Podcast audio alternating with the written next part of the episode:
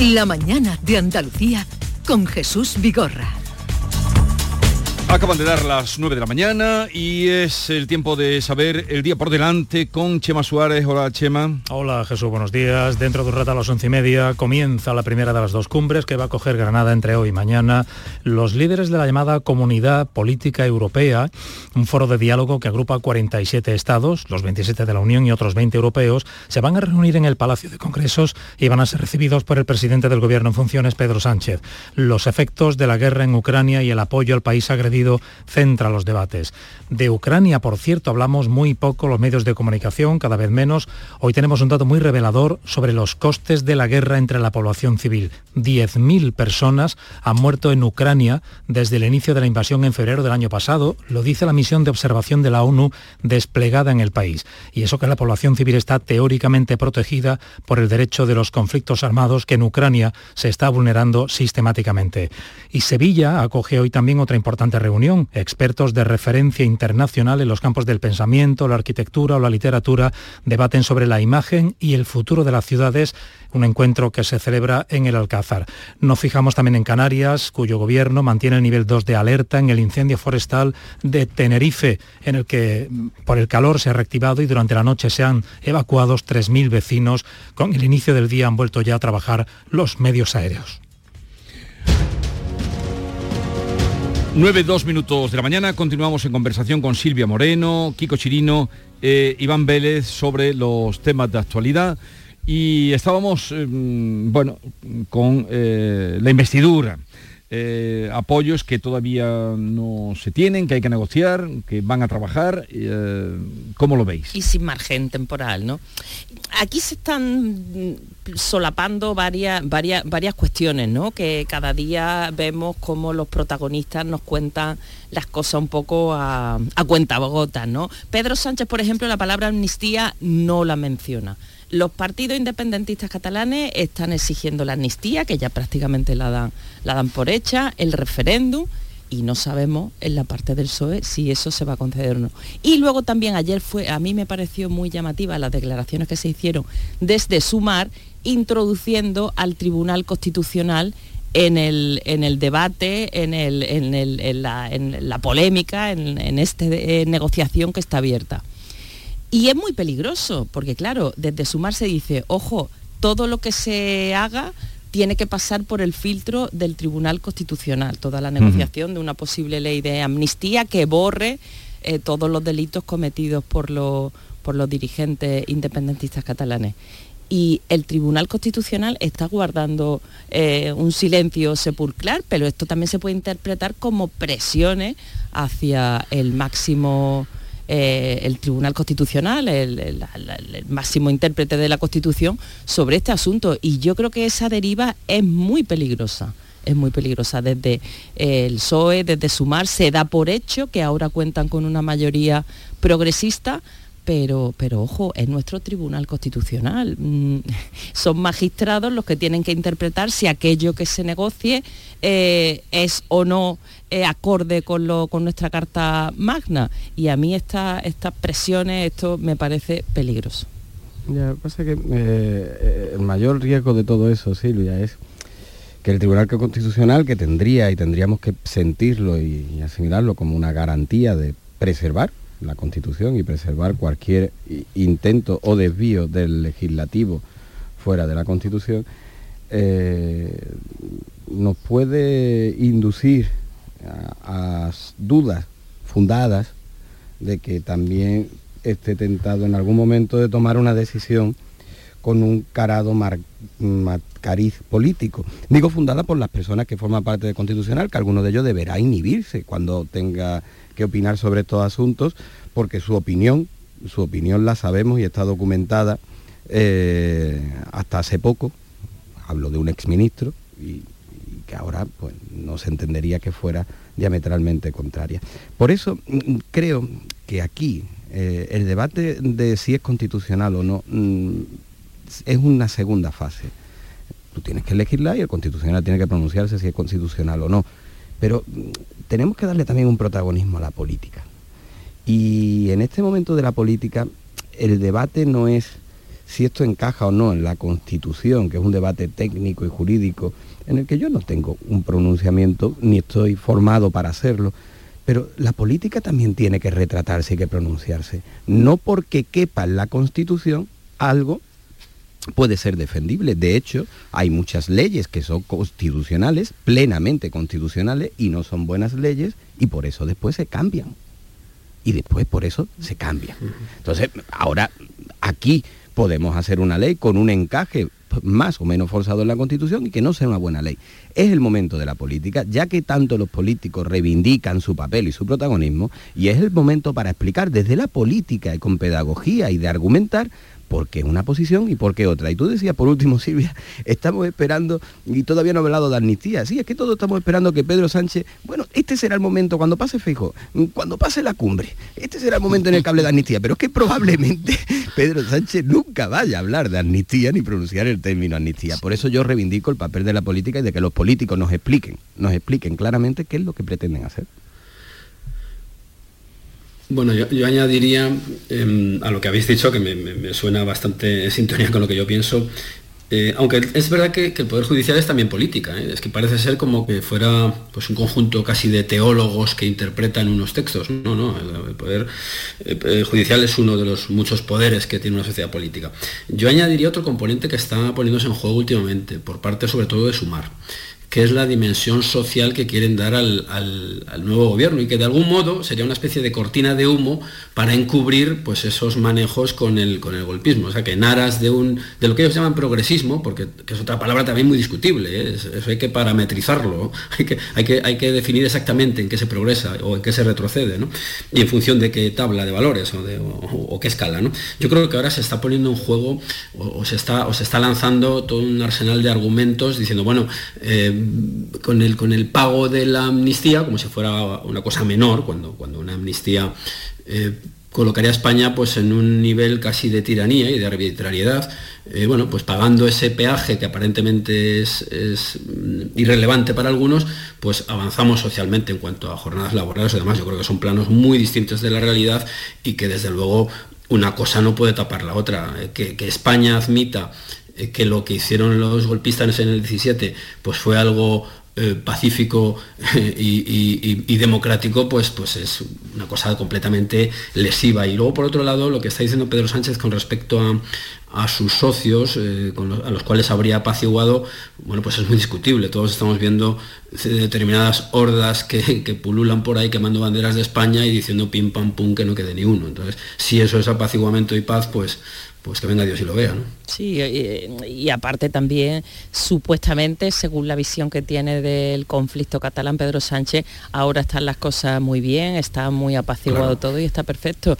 Hoy en el mundo la información de portada me parece muy relevante, la fuga de empresas que hubo desde que se produjo el referéndum ilegal del 1 de octubre de hace seis años eh, no ha vuelto ninguna ni tienen ningún plan para volver. El Banco Sabadell, la Caixa, eh, con el panorama político que hay actualmente, supuestamente, de apaciguamiento y de concordia, y de ninguna empresa quiere volver. Todo esto hace mucho daño a la, economía eh, de, Cataluña y ninguna de las empresas que se fueron tiene previsto volver, así que eso es para, para verlo. Eh, al hilo de lo que comentaba Iván, de esta agenda social que supuestamente pues parece que podría hacer de cortina de humo, este fin de semana tuvimos a Pedro Sánchez aquí en la, en la Rinconada, mm. por supuesto que la amnistía, la palabra no, no la mencionó, pero sí que hizo ya un anuncio lo de generosidad. Eh, no, eh, sí que hizo un anuncio en, en, el apartado social para de cara a su hipotética investidura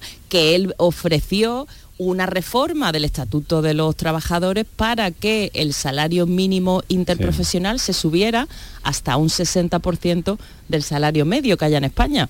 Entonces están lanzando continuamente mensajes de, bueno, para atraer a la, mayoría de la población, subir el salario mínimo, ciertos beneficios sociales, cuando de lo otro, del otro asunto, desde que son las exigencias de los partidos independentistas, pues, pues no quieren decir nada. Y habla efectivamente, eh, utilizan eh, palabras que, no son ni mucho menos sinónimos, pero en vez de pronunciar amnistía, habla de concordia, habla de...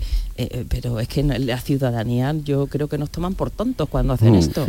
Pero lo que pasa es que a mí que hablen de esa agenda social me parece bien y que incluso ayer el encuentro de Yolanda Díaz con Pedro Sánchez se mueva en esas reivindicaciones que Sumar entiende que si no arranca un compromiso por escrito el PSOE finalmente no desarrollará, me parece incluso de lo más coherente que se ha visto en todas estas negociaciones, porque forma parte del ideario y de la línea programática tanto de un partido como de otro. Lo que pasa es que no basta. Eh, eso estaría bien si Sumar y PSOE dieran entre los dos una mayoría suficiente para una investidura. Mm, pero es que no lo dan. Entonces, aquí el sentido es que nos, están hurtando un debate mm, argumental, que, que podamos hacer un debate argumental, porque estamos haciendo un debate sobre una especulación, una especulación sobre los silencios de unos y lo que dicen los independentistas.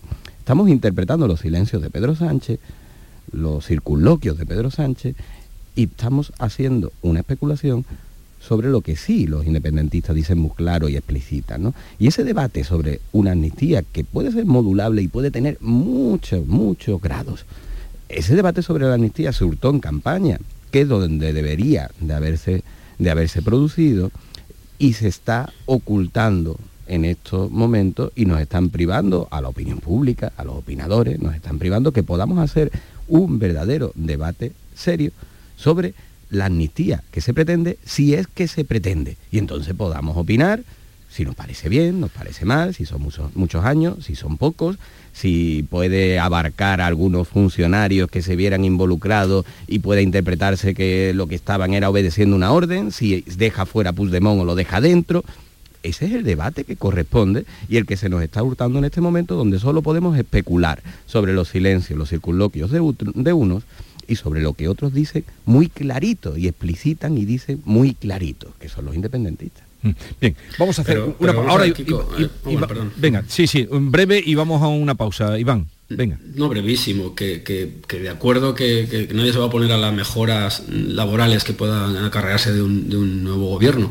Ahora bien, que la persona que lo está exponiendo sea la que se abrazó en Bruselas a Puigdemont, pues hombre, chirría un poco, simplemente decir eso. De Puigdemont hablaremos ahora también, bueno, de su último envite, que no hay día que no lo haga, ¿no? Eh, ahora seguiremos. Una pausa. La mañana de Andalucía con Jesús Vigorra.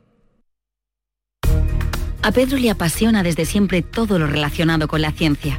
Siempre quiso cambiar las cosas y sabía que tenía que hacerlo en equipo. Ahora lleva años trabajando en un organismo público de referencia en investigación científica. Gracias a sus estudios con células madre, se podrán desarrollar en el futuro mejores terapias para el tratamiento de enfermedades degenerativas. No es magia, son tus impuestos, Agencia Tributaria, Ministerio de Hacienda y Función Pública, Gobierno de España.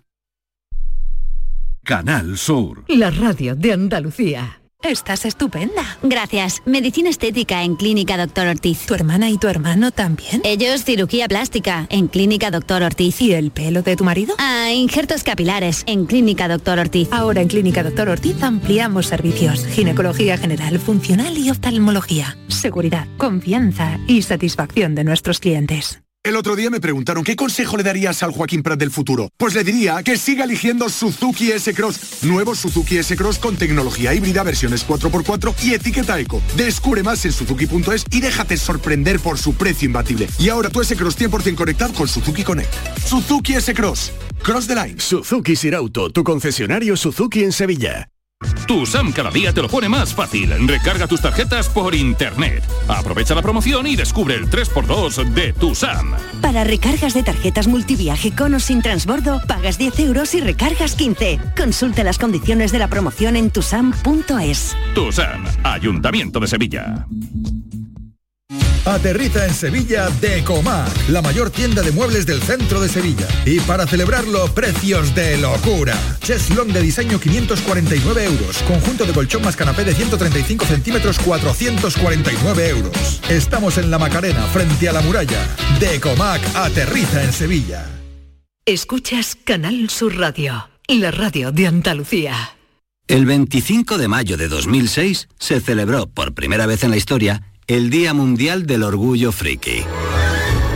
Vamos a ver, si hasta el Orgullo Friki tiene su día, tú también te mereces el tuyo, ¿no? Con mi día de la 11 elige tu fecha especial y juega con ella. Todos los días por un euro gana hasta 3.000 euros. Mi día, el sorteo más tuyo. Y recuerda, uno de cada cinco toca. A todos los que jugáis a la 11, bien jugado. Juega responsablemente y solo si eres mayor de edad. Los fines de semana nos despertamos en los mejores rincones de Andalucía para que conozcas su historia, su cultura, sus curiosidades, sus leyendas. Te invitamos a conocer una Andalucía llena de talento, hermosa, fascinante y única. Andalucía nuestra, los sábados y domingos desde las 7 de la mañana en Canal Sur Radio con Inmaculada González. Contigo somos más Canal Sur Radio. Contigo somos más Andalucía.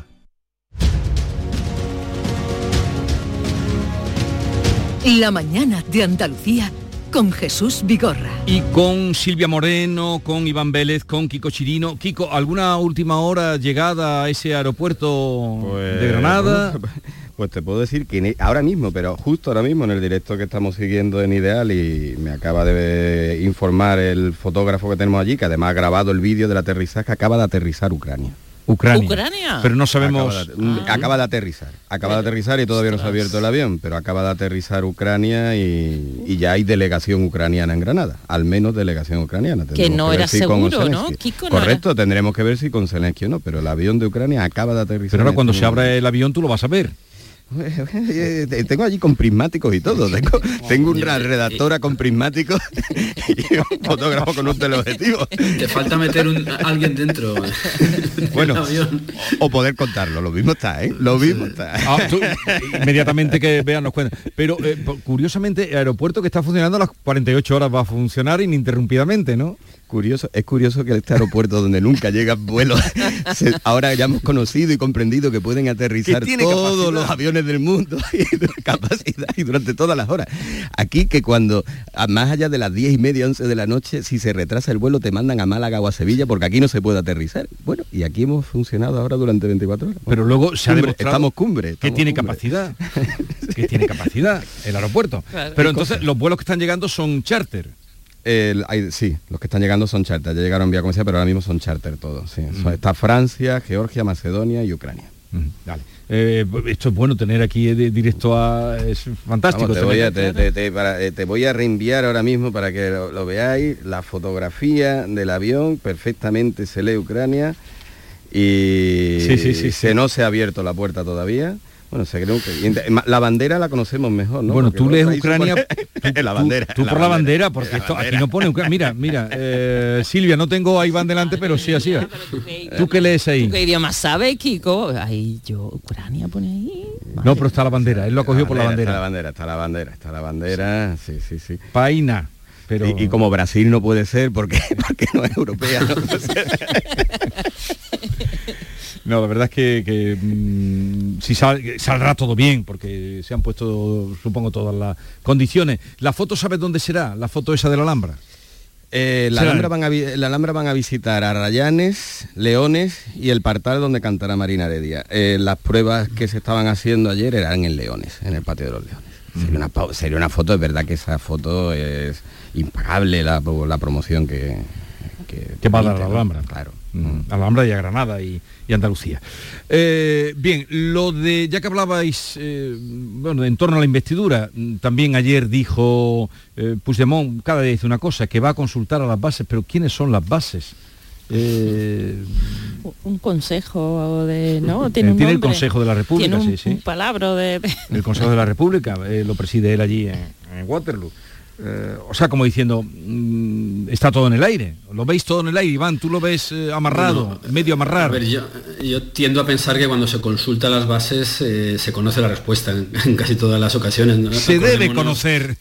se debe conocer, sobre todo en este caso que esa especie de corte que se montó que se ha montado en Bruselas bajo ese nombre tan pomposo, pues me imagino que tiene controlado a, todos sus, clientes, ¿no? Y de hecho ha habido muchas consultas verdaderamente disparatadas que han salido, han salido bien, ¿no? Estoy pensando en el, en el caso Plon de, Pablo Iglesias, ¿no? Que era el que le iba a descabalgar, que luego yo creo que le descabalgó, pero bueno, que, que se consultaban las bases y más o menos estaban de acuerdo. Yo creo que cuando se consulta a eso que se llaman bases, pues se sabe más bien la, respuesta y pues Puigdemont, pues, hombre, supongo que, tendrá carta blanca para hacer lo que quiera. Sí, porque no es vinculante, ¿no? Esto es un elemento que ellos se han inventado un poco de consultar a las bases, pero no es vinculante para nada. Y siempre pueden utilizarlo para presionar más al PSOE y decir, oiga, que mis bases me están pidiendo esto, yo menos de esto no, no, puedo, no puedo aceptar y puede ser un elemento más en la negociación para presionar más e intentar conseguir lo que ellos defienden. Mm, eh, eh, eh, no hay que pasar por alto que esto parte de, de, la corriente crítica con el propio Puigdemont. Una corriente crítica no porque quiera rebajar las líneas rojas, sino al contrario, porque quiera extremar aún más y boicotear la investidura. Eh, y parte porque él, dentro de, ese, disparate, ¿no? que es la generalidad paralela en Waterloo, eh, se intentó, se cargó a la Asamblea de Representantes para evitar esas voces críticas precisamente. ¿no? Mm, esto puede ser, sin duda, ruido es dentro de la negociación. Eh, el resultado y la votación van a ser anteriores, ni siquiera, siquiera al, cierre del acuerdo que todos damos por hecho entre PSOE y Sumar. La eh, repercusión que tenga y después, cuando otras veces Junts y la CUP en su momento y Junts ha hecho estos experimentos, eh, incluso cuando ha creído dirigirlo les ha salido mal. El último fue cuando preguntó si se salía del gobierno y fuera del gobierno mm, están. Eh, así que estas consultas internas que se puede hacer como una maniobra para presionar, para meter ruido, para condicionar incluso la negociación, mm, aunque no sea vinculante, después la obedecen y no sé cómo puede salirle a Puigdemont en este caso el movimiento que le ha surgido y lo que puede condicionar. Para mí es una incógnita lo que puede, lo que puede condicionar y la repercusión que puede tener. Sí, pero tiene, tiene unas virtualidades muy interesantes para Puigdemont. En primer lugar, no siendo, no siendo vinculante, él puede hacer lo que quiera y de algún modo contentar a esas voces más exaltadas. Y por otro lado, yo creo que como, como desde la perspectiva del secesionismo catalán, España no es un país democrático en absoluto. ¿eh? Pues esta especie de exhibición continua, esta, especie del queremos votar, que es un mantra muy habitual y muy empleado por ellos, pues, pues se reafirmaría una vez más. O sea, al final, eh, digamos que, que, Puigdemont, dentro de sus ensoñaciones, pues sería un poco la voz del pueblo, ¿no? Y, yo creo que eso le puede servir, le puede servir, aunque yo también creo que lo que vaya a salir, el resultado que vaya a salir de, tal consulta, eh, seguramente está tremendamente controlado. Y en cualquier caso, eh, también tenemos que tener presente que hay, aparte de un pulso contra, contra el Estado, porque así hay que llamarlo, hay un pulso entre estas sectas catalanistas. Es, una lucha intestina también. La hegemonía por, por, ver quién, quién, domina Cataluña y lo sorprendente es que desde las filas de un, secesionismo mucho más exaltado, pues de algún modo eh, eh, Junqueras ha perdido mucho, mucho porque pues se le ha perdonado y digamos que que Puigdemont en este contexto lo que haría es doblarle el brazo al, Estado. Yo creo que en esas coordenadas también se mueve mucho de, este, este mundo discreto, así le llaman, que se está moviendo tanto en estos días.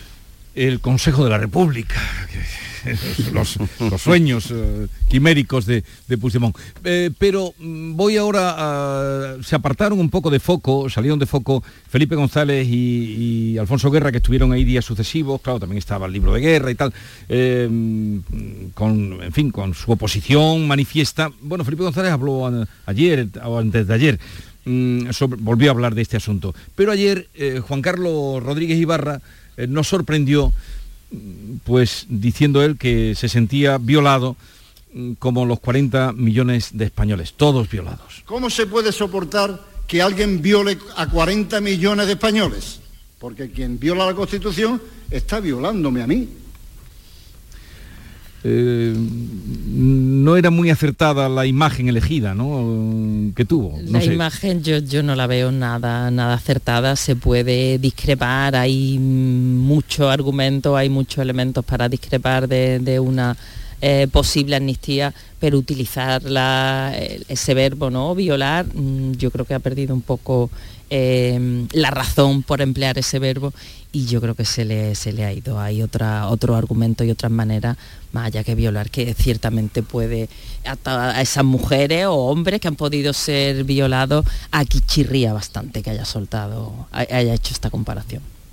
Bueno, yo, yo es que se, entiende que es en sentido figurado y en algunas Sí, sí, claro. excepciones de, de palabra violar, ¿no?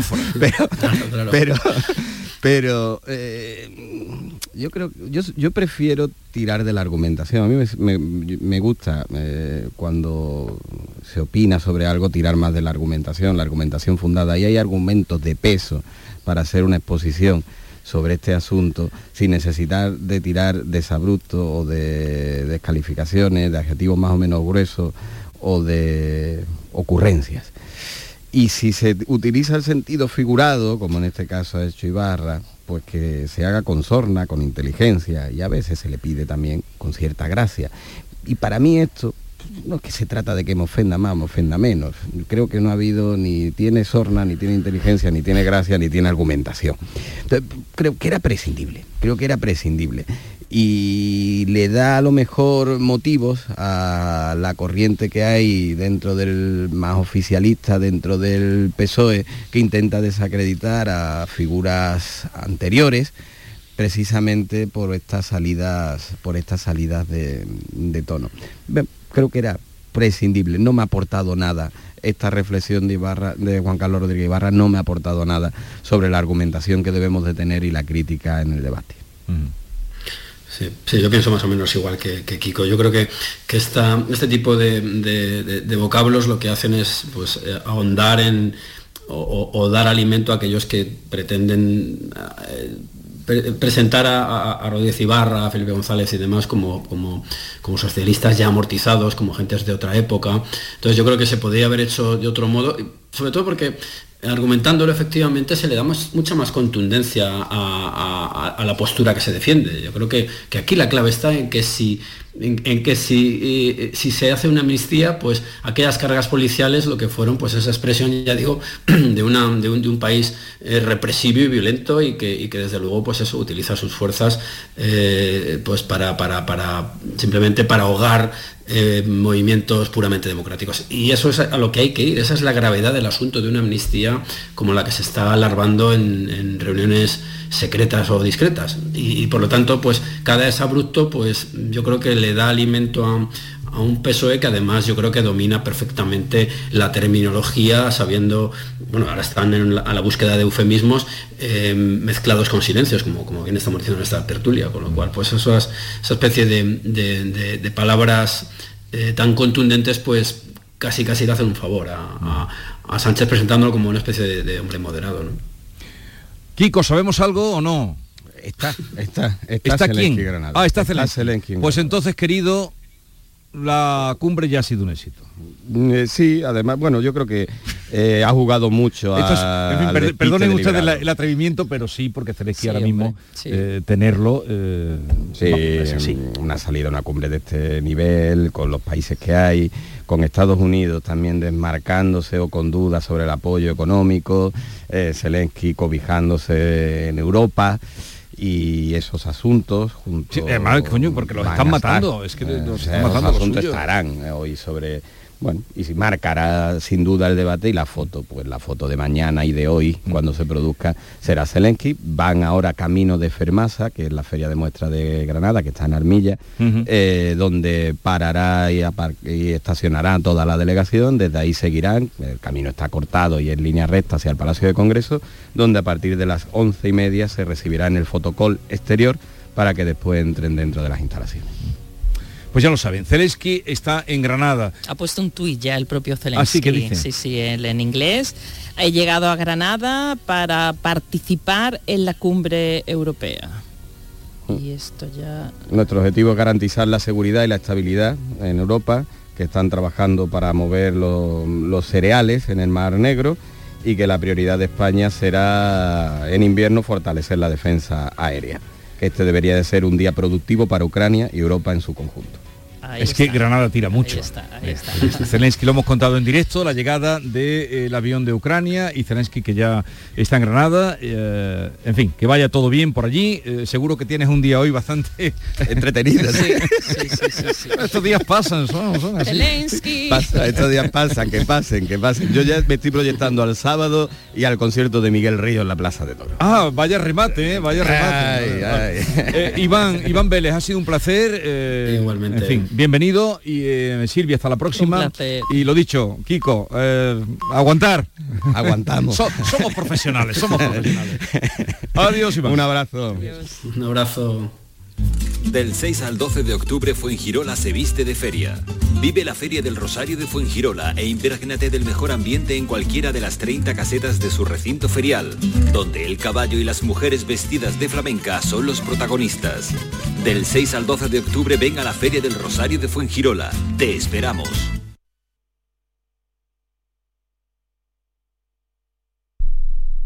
Canal Sur Radio. En Logística Castillo disponemos de terreno para estocaje de contenedores y maquinaria portacontenedores para la manipulación y reparación de los mismos. Instalaciones con almacenaje en ambiente, refrigerado y congelado. Todos los servicios de transporte multimodal y gestión logística integral al cliente adaptado a sus necesidades. Logística Castillo, tu gestor estratégico en Sevilla para todo el sur peninsular. El otro día me preguntaron qué consejo le darías al Joaquín Prat del futuro. Pues le diría que siga eligiendo Suzuki S-Cross. Nuevo Suzuki S-Cross con tecnología híbrida, versiones 4x4 y etiqueta eco. Descubre más en suzuki.es y déjate sorprender por su precio imbatible. Y ahora tu S-Cross 100% conectado con Suzuki Connect. Suzuki S-Cross. Cross the line. Suzuki Sirauto, tu concesionario Suzuki en Sevilla. Tu SAM cada día te lo pone más fácil. Recarga tus tarjetas por internet. Aprovecha la promoción y descubre el 3x2 de tu SAM. Para recargas de tarjetas multiviaje con o sin transbordo, pagas 10 euros y recargas 15. Consulta las condiciones de la promoción en tusam.es. Tu SAM, Ayuntamiento de Sevilla. ¿Vas a salir en la cabalgata de Reyes? Ven a Juguetes Velando, empresa dedicada exclusivamente a la venta de caramelos, balones y juguetes para cabalgatas de Reyes Magos a precios inmejorables. Llámanos al 622 20 27 81 o ven a visitarnos a nuestra nave en Camas, Polígono Industrial Los Girasoles. Regala ilusión con Juguetes Velando. Este otoño, únete a la revolución solar con Social Energy. Disfruta de tu instalación llave en mano con grandes descuentos y te regalamos 200 euros en tu batería virtual para que pagues 0 euros en tu factura eléctrica con Luz. Pide tu cita al 955 44 11 11 o socialenergy.es y aprovecha las subvenciones disponibles. La revolución solar es Social Energy. En el programa del Yuyu nos reímos de todo ya sabes que siempre nos gusta mirar el lado bueno de la vida. Son animales que se hacen de querer. Por ejemplo, la langosta del acuario del restaurante Gente di Mare se encontró con una gachí, la acarició, la, la señora se llevó a la langosta y tras darle otra caricia la devolvió al mar. El programa del Yuyu de lunes a viernes a las 3 de la tarde. Gente tierna que ama a los animales por pequeños que sean. Por favor, no los devuelvan al mar que pueden causar problemas. En su lugar, nos los mandan a la radio y descuiden que aquí estarán en buenas manos. Contigo somos más Canal Sur Radio. Contigo somos más Andalucía. La mañana de Andalucía con Jesús Vigorra. 9.33 minutos de la mañana, llegan ya mis eh, colegas, mis compañeros, mis eh, queridos y queridas. Eh, Maite Chacón, buenos días. ¿Qué tal Jesús? Buenos días, buenos días a todos. buenos días. Hola Bea de nuevo. Hola Jesús. Os invito a escuchar un poco de música. Vamos a conectar con el salón circular de esta casa de Canal Sur Radio, porque hoy hay un encuentro de Álvaro de Luna con oyentes de Canal Fiesta Radio. Ay, querido Vigorra, que me gustan las fusiones y que ahora Canal Sur Radio sea Canal Fiesta y Canal Fiesta eh, Canal Sur Radio. Eh, es la voz de José Antonio Domínguez, que ustedes ya reconocen. Adelante. Buenos días, Jesús. En la mañana de Andalucía tenemos la suerte de estar acompañado por público. ¿eh? Y dentro de un ratico va a subir contigo Jesús para charlar sobre un disco muy interesante. querido mío, te presento a don Jesús Vigorra. Muy buenos días Jesús, ¿qué tal? ¿Cómo estás? Hola Álvaro, ¿qué tal? Un placer tenerte por aquí en la casa. Eh, Pues nada, el placer es mío porque siempre venir aquí a casa es, es un gusto. Es una, eh, una estrella total, ¿eh? Es una rockstar que luego dentro de un ratico va a estar contigo Jesús y te hablará de este disco que es muy interesante donde hay canciones alucinantes como esta que se llama Hoy Festejo. Así que tiene muy buena pinta uno y por cierto Jesús, te puedes llevar el disco firmado tú y todos los oyentes que se pasen hoy por la FNAC de Sevilla a partir de las 6 de la tarde. Eso es, allí estaremos, haremos también un showcase, charlaremos y bueno pues eh, yo creo que, que va a estar muy bien porque al final siempre el contacto directo y el que estemos cerquita es la leche. Además hoy acabas, bueno, mm, se está haciendo ya oficial esa gira que es internacional. Eso es, bueno, hemos terminado justo de, de hacer gira aquí en España. Ahora nos vamos a finales de, de mes a Bolonia, Roma y a Milán y después pues nos vamos a Latinoamérica. Jesús, aquí tienes al número uno en el top 50 de Canal Fiesta Radio con este temazo que se llama Todo Contigo y que va a estar luego un poquito más tarde contigo en el estudio. Ah, Vamos a dar un poquito a la música.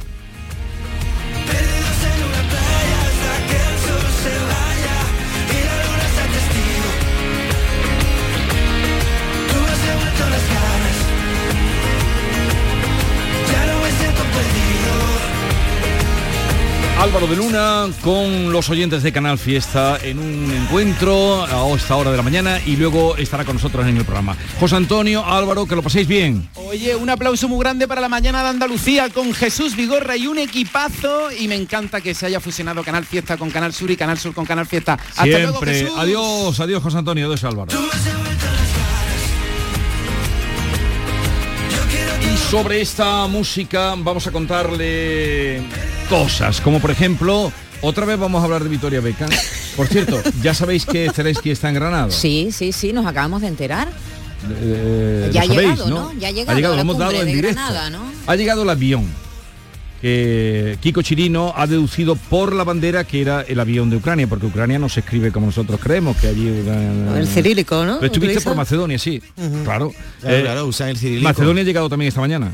¿Macedonia ha llegado? Sí. ¿El presidente? Pues claro.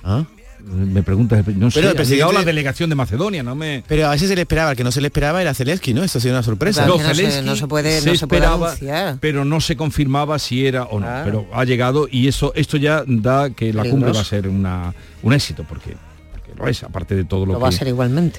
Pero no, ahora- pero, ahora- pero si no viene Zelensky ya empiezan a Bueno, decir... ya no, el tú, morboseo, ya, no, no, sí, pero, sí. Pero ahora Putin nos va a odiar más. Y a Granada también.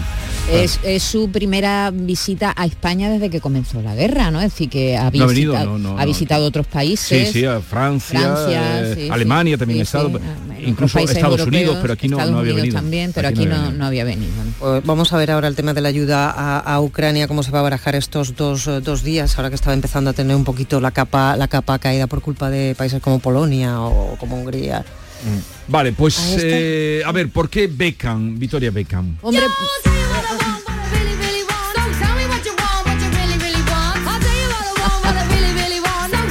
un poco más y me da con el disco en la cara, querido. Me has dado, me has dado, pero vamos, en toda la frente. Lo pone muy alto, muy alto para que no nos olvidemos de que primero hay que ir un poco. ¿Por qué hablamos hoy de, de Beckham? Ayer hablábamos del ajo y hoy de qué hablamos. ¿De la Bueno, berenjena? pues porque no, porque claro, cada ayer, ayer ya se pudo ver el documental. Yo empecé a verlo. ¿Y qué? Sí, tiene muy buena pinta. No, no lo he terminado, evidentemente, porque son varios capítulos. Yo lo que pasa es que siempre me ha gustado muchísimo. Beckham, ¿Sí? Beckham. ¿Te ha Sí, siempre, siempre me ha encantado ese hombre. Sí. Tiene como mucha bondad en la cara y además me encanta cuando empieza el documental, que es apicultor él, dedica su tiempo, ya ves tú, a, a la recolección de miel, tiene sus propios panales en su casa. Hombre, claro, pa- para darle tensión, porque mm, si fuera una vida plácida, tranquila y tal, pues no tendría mucho sentido. Entonces el Sería hasta documen- aburrida. Claro, el documental juega mucho con, mm, con la tensión, ¿no? La tensión que él sufre eh, cuando se hace famoso y cuentan, como ya anunciamos ayer, sencillo. sí, un chico muy sencillo, que su pasión, su única pasión era el Fútbol. fútbol, fútbol, Mm. fútbol, que solo pensaba en el fútbol, la decepción que, que tuvo con, con No, la se nota, con la selección inglesa de fútbol eh, que Manchester. que- sí sí con, em, que, que lo insultaban por la calle bueno fue un, ha vivido momentos muy duros y también eh, se habla de los momentos vividos en España. Ayer contamos que Victoria Beckham desmiente lo del ajo que eso no tenía ningún sentido y no habla directamente de la infidelidad que eh, eh, según los tabloides, según la prensa británica y la española también, pues tuvo aquí Beckham con una chica, David, que se llama eh, Rebeca. Rebeca. ¿Quién Rebeca es? Luz, ¿no? Rebeca Luz. ¿Quién Bueno, es Rebeca diréis, Luz? di- diréis, Rebeca Luz, ¿por qué se llama Luz si es española? Porque era, es hija de un diplomático holandés y de madre británica y era relaciones públicas y cuando los Beckham llegaron a España requirieron sus servicios para adaptarse a su vida en España y parece que hubo un lío, un affair que. Beckham incluso confesó. ¿Mm? ¿Y quieres saber algo de Pero ello? sale ahora a, a- a los años. Sí, porque ahora le han hecho una entrevista, entonces ahora la gente Pero se ¿a él o a ella? A ella, a ella, Rebeca Luz, ella vive en Noruega ahora y no tiene nada que ver con Beckham. Ella, eh, a ella le pagaron por contar, ¿eh? Le pagaron un montón ¿La de exclusiva? dinero. Sí, sí, a, a Rebeca Luz le pagaron muchísimo dinero. Ya han pasado 20 años desde ese escándalo que suscitó una supuesta relación entre, entre ambos, entre David Beckham y Rebeca Luz, y Beckham, Victoria estuvo a punto de divorciarse, ¿eh? dice ella que lo pasó canuta, y eso fue una de las razones por las que ella dice que tiene más recuerdos de España. No me extraña, si fue por eso. Bueno, pues ella ya está casada, se casó con un chico noruego, es maestra de yoga, madre de dos niños y vive alejada de los focos. Tiene 45 años. La verdad que yo no, mm, la primera vez que le, veo la cara a esta chica, Rebeca Luz. No sé si sabía usted de ella. Y desde luego a Victoria Beca sí, sí que no se la ha olvidado. ¿Eh? La cara la tendrá en la cabeza todos los días. Ella está muy feliz con su vida, se ha olvidado de, de Beckham y tiene una, bueno, se ha casado con su marido que se llama Sven Christian Skaya y se han casado hace ya 11 años en una discreta ceremonia. A mí esta chica no me importa nada, la verdad. Rebeca Luz. Pero entonces, entonces, ¿por qué me traes Tú me has preguntado por ella, yo te, yo te informo como buen periodista que soy, pero que a ti te interesa la vida de Rebeca Luz. que- que No, vive mucho, allí perdido en Noruega, ya está, ya está. Pasemos. Eh, Oye, que tenéis que ha hecho un Twitter, ¿lo quiere que lo lea? Ya lo hemos leído. ¿Entero en inglés o en español? Sí, lo hemos leído en Ah, español. Traducción simultánea. Es que está en Granada. Sí, pero, pero lo hemos dicho ya. sí, pero que entero has traducido todo lo que ha puesto. Sí, Ah, lo ha traducido tu amiga Silvia Moreno. Wow. Sobre la marcha. Pues como tiene ya 66.000 reproducciones y se ha, lo ha puesto hace media hora, digo lo mismo, Vigorra. Por eso te estoy diciendo que, que- que- que es un éxito. Estaba en el servicio yo y no he escuchado esa parte. Pero vamos, que dice que quiere poner mucha atención en Granada y lo que va a surgir de aquí un gran acuerdo. Sí, sí, sí. ¿Te imaginas que ese- el, el acuerdo de Granada sea el que decida la que guerra? acabe de con la guerra, no, no, porque los rusos no han venido. Ah, tras 10 años, Michel Jenner rompe con el padre de su hijo, el adiestrador de perros García, Javier Y no García. es por nada, pero cuidado el amarilleo que traemos hoy, ¿eh? Vamos, vamos a tener que cambiar el nombre de la sección, ¿eh? Pero bueno, a mí me toca esta noticia y yo la cuento a Jesús.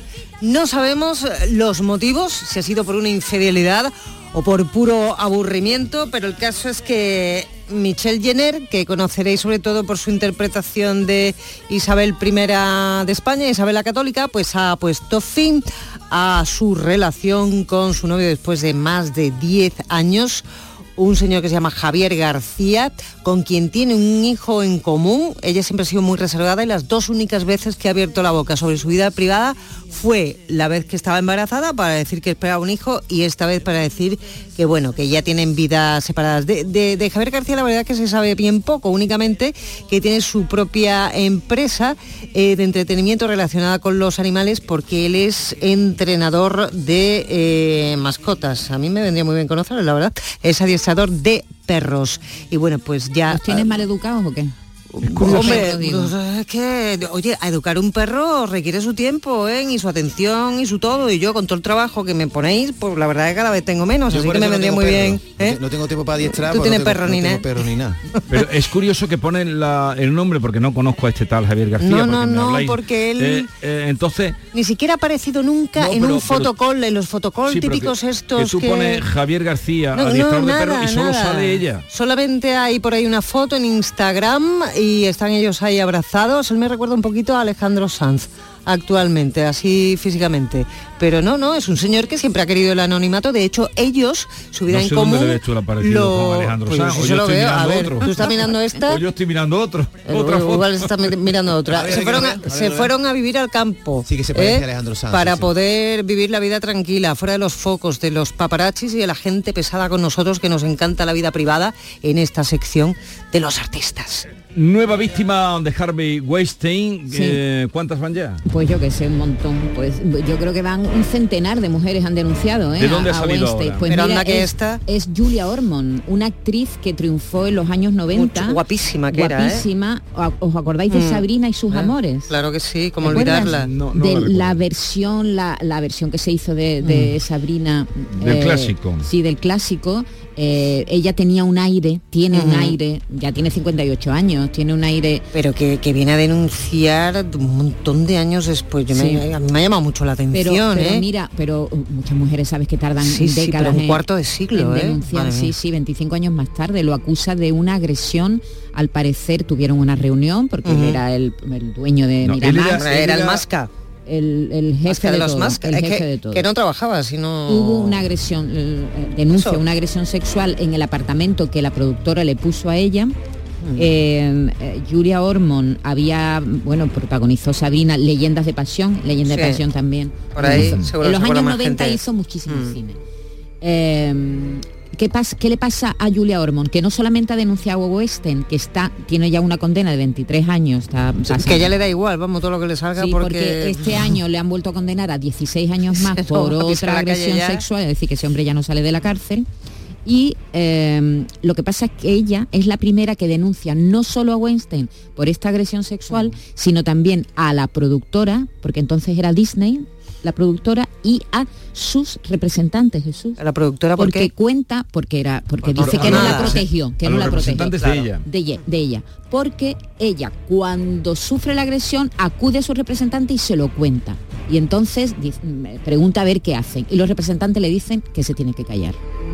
Y los representantes, de hecho, eh, a los representantes, un juez le ha llegado, le ha llegado a, com- a- a- a recriminar y decirle que formaban parte del engranaje mm, sexual horrible de agresiones que tenía Weinstein porque es que aconsejaba a todas sus estrellas que se callaran, que no denunciaran. Aún así, Julia Ormond nunca volvió a trabajar. Se acabó la carrera Ya, ya, ya. cinematográfica de Julia Ormond después de la agresión que sufrió por, de- por parte de Weinstein. Así que otra denuncia más que se añade a la, yo creo que al centenar de denuncias. Este hombre era un Pero cuando, cuanto el sexual. reguero de víctimas Sí, es sí, sí, alucinante. o sea, es Estoy viendo el, ca- el cambio físico que sufrió Julia Ormond a través Sí, de los sí, años cuando sí. era una preciosidad y que evidentemente debía de estar vinculado con todo esto, ¿no? Sí, sí, Porque- sí. Y, y nada, y dejó de ser la estrella que era en, en los años 90, ahora lo entendemos, ¿no? De vez en cuando Claro. hay, hay actrices que desaparecen, actores también, por supuesto, pero hay actrices que desaparecen y mira, a, a esta le hemos encontrado una explicación. sabemos le cayó la mano negra de Weinstein encima. Carla Bruni habla por primera vez sobre su cáncer de pecho. Tu Bueno, una enfermedad que ya sabéis que se le diagnosticó a la modelo francesa hace ya cuatro años. Hace poco la vimos en una boda. Se convirtió en el centro de las miradas hace unos días con su marido, con Nicolás Sarkozy, porque ella cantó en una boda y tenía más de 800 invitados, se hizo viral, pero la noticia es que ahora, a través de su cuenta de Instagram, pues la que fuera primera dama de Francia ha querido hacer un duro comunicado para las personas que puedan tener cáncer de mama. Ha dicho, haceos mamografías cada año. Vuestra vida depende de ello. Pues si yo no lo hubiera hecho, no tendría pecho izquierdo a día de hoy.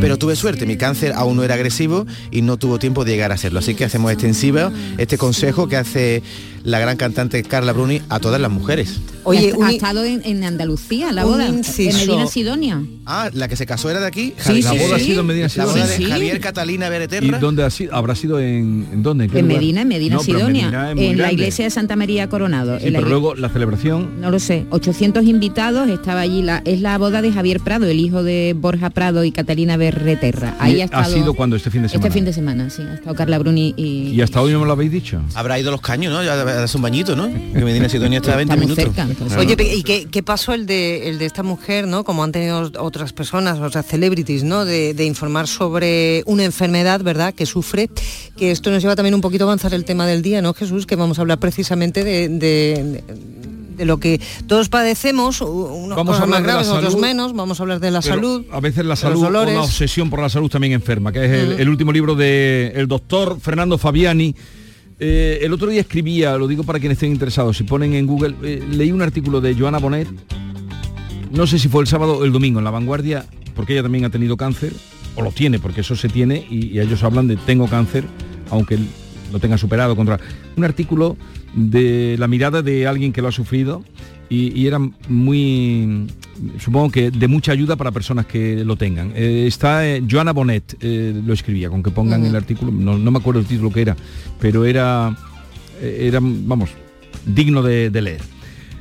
Seguimos. Iñaki Urdanga ha encontrado trabajo. ¿Y qué trabajo? La persona grabado sobre su piel y ya lo quisiera más de uno, ¿eh? acompaña. Bueno, porque es muy chulo trabajar en una empresa del IBEX 35 que todavía no hemos conseguido saber cuál es porque no hay manera, ya saldrá, ya saldrá el nombre y sobre todo el sueldecillo que se va a llevar, que no es calderilla ni muchísimo menos. ¿eh?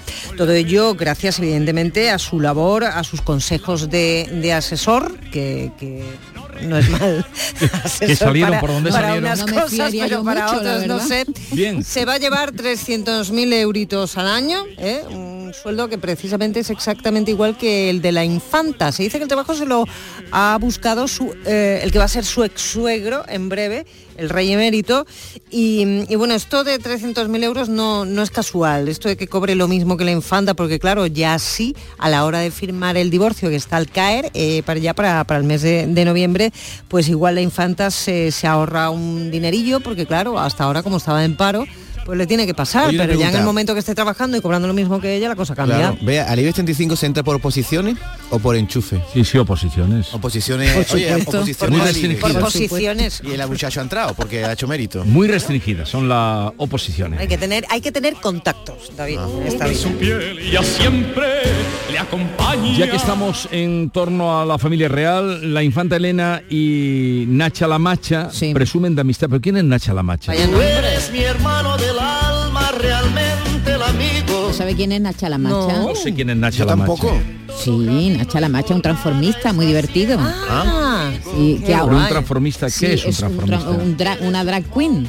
Es que ya hay tantos Ese- nombres, pero es un trans o no trans o. No, no, no, no, no, no. Entonces, ¿qué es un transformista? Un transformista, lo- los hombres que se transforman, se visten Una de drag queen. mujer para, Vale. para, para el espectáculo. Drag ¿no? queen. Sí, tra- drag queens son, Vale. son hombres que se ganan la vida vestidos de, de mujer para espectáculos. Y, y es muy conocida, Nacha la Macha se llama, tiene un nombre que me encanta, Nacha la Macha. Eh, tiene mucha sonoridad Sí, y además hace un pareado. Es, muy di- es un tipo Muy estupendo, muy divertido. Bueno, pues le, le han hecho una foto, estaban los dos como merendando en un sitio muy fino, eh, porque ella ha ido, ella, mm, ¿sabe? La infanta Elena es de las pocas de la familia real, bueno, ya no, ya no es familia real. Y, y la reina Leticia es verdad que va al cine con sus hijas y el rey también. Pero el resto En de la la, foto no familia sale. no, el resto de la familia no iba mucho al cine, tú sabes, no son mucho de actos culturales. Las reinas sí, la reina Sofía, la reina emérita muchísimo. Los conciertos, sobre Sí, todo. a los conciertos. Eh, fue a verla a Malinche. Es un espectáculo musical que hay en Madrid ahora mismo dirigido por Nacho Cano que habla de la conquista de México. ¿sabes? sí. Y Nacha La Macha tiene un papel allí fundamental. Así que a- Ignacio Galán se llama el actor que interpreta a Nacha La Macha. Y, y luego se han ido a merendar y le han hecho una foto los dos muy divertidos, así que estaban estupendos. Ya en plan a, lo Lady Di, ¿no? Codeándose con el artisteo. Sí, sí, que, bueno, eso no es- es, que eso no es muy de la familia real española, ¿no? Sí, no, sí, me la- se sepa. La reina Leticia sí va al cine, Claro, a estrenos y Sí, eso, pero sí. que ese codeo con Sí, un sí, poco sí, el vulgo, con vamos a llamar las con cosas el por su artisteo. nombre, el artisteo, pues Así que nada, aquí- estaban sentados los, los- los dos en una terraza, muy felices y muy contentos. El Tierra Trágame de Irene Villa y Nuria Fergó.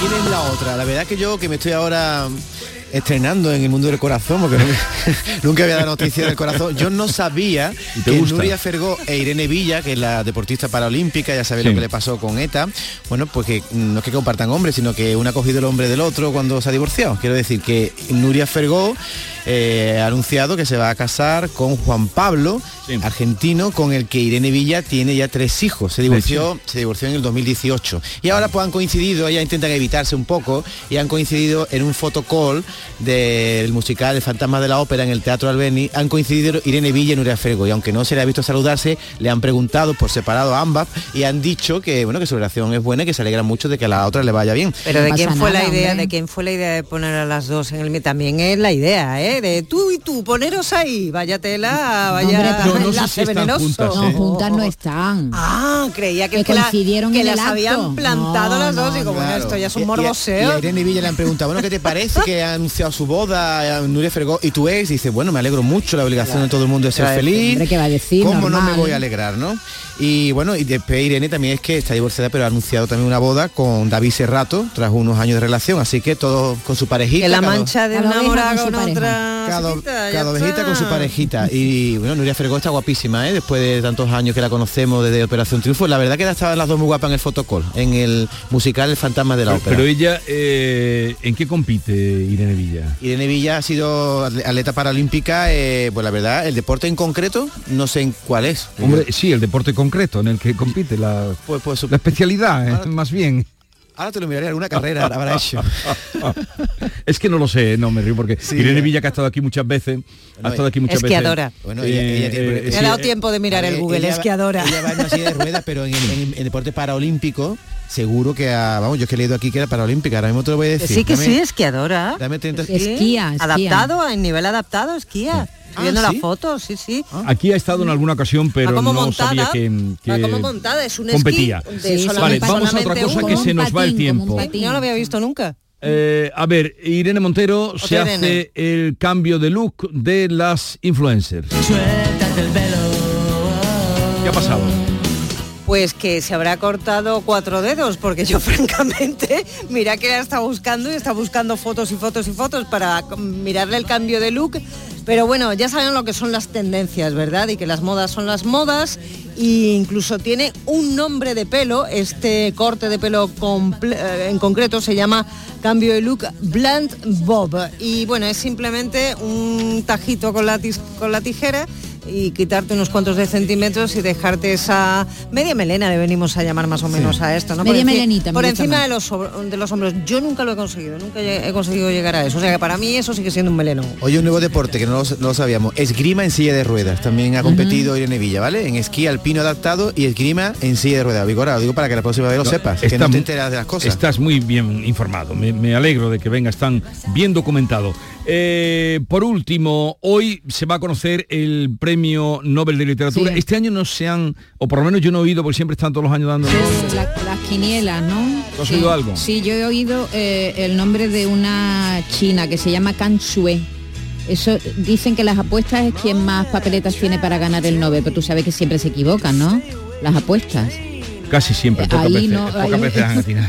¿De dónde saldrá? No es como el planeta. No, no, exactamente. ¿De dónde saldrá? ¿De qué país, de qué continente, de qué lugar saldrá el premio Nobel de Literatura de hoy? No lo sabemos, pero bueno, ahí están los, los de Hombre, siempre. una mujer que a veces se pasa una Sí. Salman Rushdie, que sufrió el año pasado el ataque de, de la cuchillada, aquel ¿no? loco. Eh, eh, Salman Rushdie también suena. Y ¿Tú a quién le de- darías, los a quién le darías tú el premio Nobel de Literatura? Pues mira, este año yo creo que se lo daría a Margaret Atwood, a la canadiense, a la novelista canadiense, que, que también está siempre en Sí. las quinielas y el- el- bueno, la creadora del cuento Sí, de la sí, sí, criada. ya, ya sé a quién te refieres, pero Eh, estaba pensando si lo sí. tenía. No tiene el príncipe de Asturias, ¿no? Sí, creo que sí, que el príncipe de Sí. Historia lo Ah, tiene. ¿tú a quién se le darías Yo- el premio? yo sería mi candidata. Yo se lo daría a la de la Casa de los Espíritus. ¿Cómo se A llama? Isabel Allende. Isabel Allende. Allende. Esa mujer merece un premio ya y además hace tiempo que no se lo dan a una de habla hispana. Pero estamos hablando del Nobel. David. el premio Nobel, ¿por qué no se lo vamos a dar? Como a García Márquez, ¿no? ¿No, no lo ves a la altura? ¿Prefiere a Pérez Reverte? Pero ¿por qué me pregunto? Por supuesto. ¿Tú le darías el premio Nobel a Pérez Reverte? No, se lo deben dar a, a Pérez Reverte. ¿En serio? Por favor. Bueno, uno que se, ha, que se ha caído de la quiniela, el pobre, porque falleció fue Javier María. Javier María también estaba siempre en las quinielas. Ah, porque a los de- muertos no, se lo dan, ¿no? de los- Y, a los que se han no, muerto, y no. algún día se lo darán. Eh, ¿Y tú a quién le darías el premio Nobel? Pues yo tengo muchos candidatos y muchas candidatas, pero fíjate tú que coincido plenamente con, con Maite, porque creo que esta es una señora que ha hecho muchísimo por, eh, por las mujeres a partir de sus Una- novelas, a pesar de la distopía. ¿Y ¿no? Amor Towles no se lo darías tú al, al americano Amor Towles, el de un caballero en Moscú? Vaya novelas bonitas que tiene ese hombre. ¿eh? Quizás sea muy joven todavía.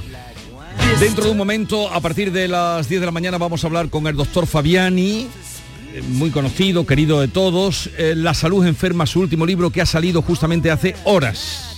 hace horas que se ha puesto a la venta eh, su cuarto libro ya, La salud enferma, cómo sobrevivir a una sociedad que no te permite sentirte sano. ¿Tú te sientes sano? Yo sí, huele a nuevo, huele a nuevo el libro, huélelo. ¿Huele a cola? Mm, huele, huele a La mañana de Andalucía con Jesús Vigorra. Canal Sur Radio. Niño, tráeme algo fresquito de la nevera. Pero papá, si esto está más caliente que el queso de un San Jacobo. ¿Nevera rota? Aprovechalo. Las ofertas de verano de Tiendas El Golpecito y consigue por fin la nevera que mereces. Tiendas El Golpecito. Electrodomésticos nuevos, son y sin golpes o arañazos, más baratos y con tres años de garantía. En Alcalá de Guadaira y Utrera. 954-100-193. www.tiendaselgolpecito.es Aterriza en Sevilla Decomac, la mayor tienda de muebles del centro de Sevilla. Y para celebrarlo, precios de locura. Cheslong de diseño 549 euros. Conjunto de colchón más canapé de 135 centímetros 449 euros. Estamos en la Macarena, frente a la muralla. Decomac aterriza en Sevilla. Sol Renovables, tu empresa de energía solar. Más de 20 años de experiencia en diseño, instalación y mantenimiento de placas solares y energías alternativas. Enchúfate al sol. ¿A qué estás esperando? Contacte con Sol Renovables para presupuesto de tu vivienda o empresa. www.solrenovables.com o 955 35 53 49. Tu SAM cada día te lo pone más fácil. Recarga tus tarjetas por internet. Aprovecha la promoción y descubre el 3x2 de tu SAM. Para recargas de tarjetas multiviaje con o sin transbordo, pagas 10 euros y recargas 15. Consulta las condiciones de la promoción en tusam.es. Tu SAM, Ayuntamiento de Sevilla.